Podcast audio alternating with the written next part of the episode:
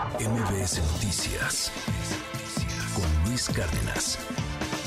La guerra entre Rusia y Ucrania ha tenido diversas consecuencias. Una de ellas pasa por la ciencia. Ucrania ha perdido hasta el momento el 20% de la capacidad científica de desarrollo, de investigación, por el enfrentamiento con Rusia. Cuéntanos, querido Arturo Barba, qué gusto saludarte, buen día.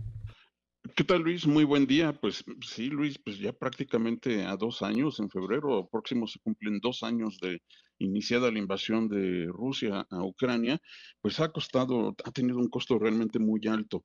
Eh, como bien dices, casi el 20% de, la, de los científicos ucranianos han huido de su país, por supuesto, dicen los científicos, los, los que eran más productivos y activos en la investigación y que tenían más, eh, tenían más probabilidad de haberse ido de Ucrania. Pero a esto hay que sumarle, Luis, que el 17% de los científicos eh, que se quedaron en Ucrania abandonaron las actividades científicas y tecnológicas y un 17 más eh, además se unieron a las fuerzas de, armadas eh, ucranianas para defender su país. Entonces, más o menos estamos hablando de una pérdida de más del 50% de las actividades científicas, Luis.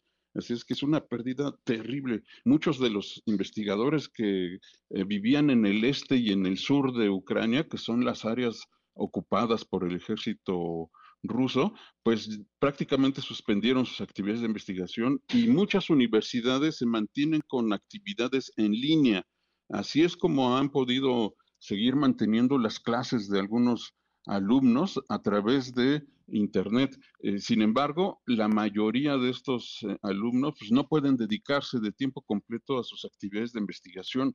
Eh, más o menos se calcula que el 23 o el casi 24% de los eh, científicos ucranianos no tienen acceso a insumos para realizar sus investigaciones y casi el 20% de, de ellos eh, pues prácticamente ya no va a sus instituciones científicas. Es que es el costo que va a tener, va a tomar décadas poder recuperarse, Luis, el 20% fuera de Ucrania y además eh, ahorita se encuentran en empleos temporales precarios donde les pagan muy mal y no necesariamente se dedican a la investigación científica, Luis. Así es que las, las condiciones de la ciencia y la tecnología ucraniana son un desastre. Así es que, eh, y, y, los científicos calculan que para poder eh, resarcir estos costos van a tomar hasta dos décadas, Luis. ¿Qué, ¿Qué, cosa, Arturo? Más información hoy en tus redes sociales y en tu columna, en su tinta. Claro, y también en sapiensideas.com y síganme por favor en, en, Twitter, ahora X, en arroba Habana. Mil gracias Arturo, te mando un gran abrazo. Igualmente Luis. MBS Noticias con Luis Cárdenas.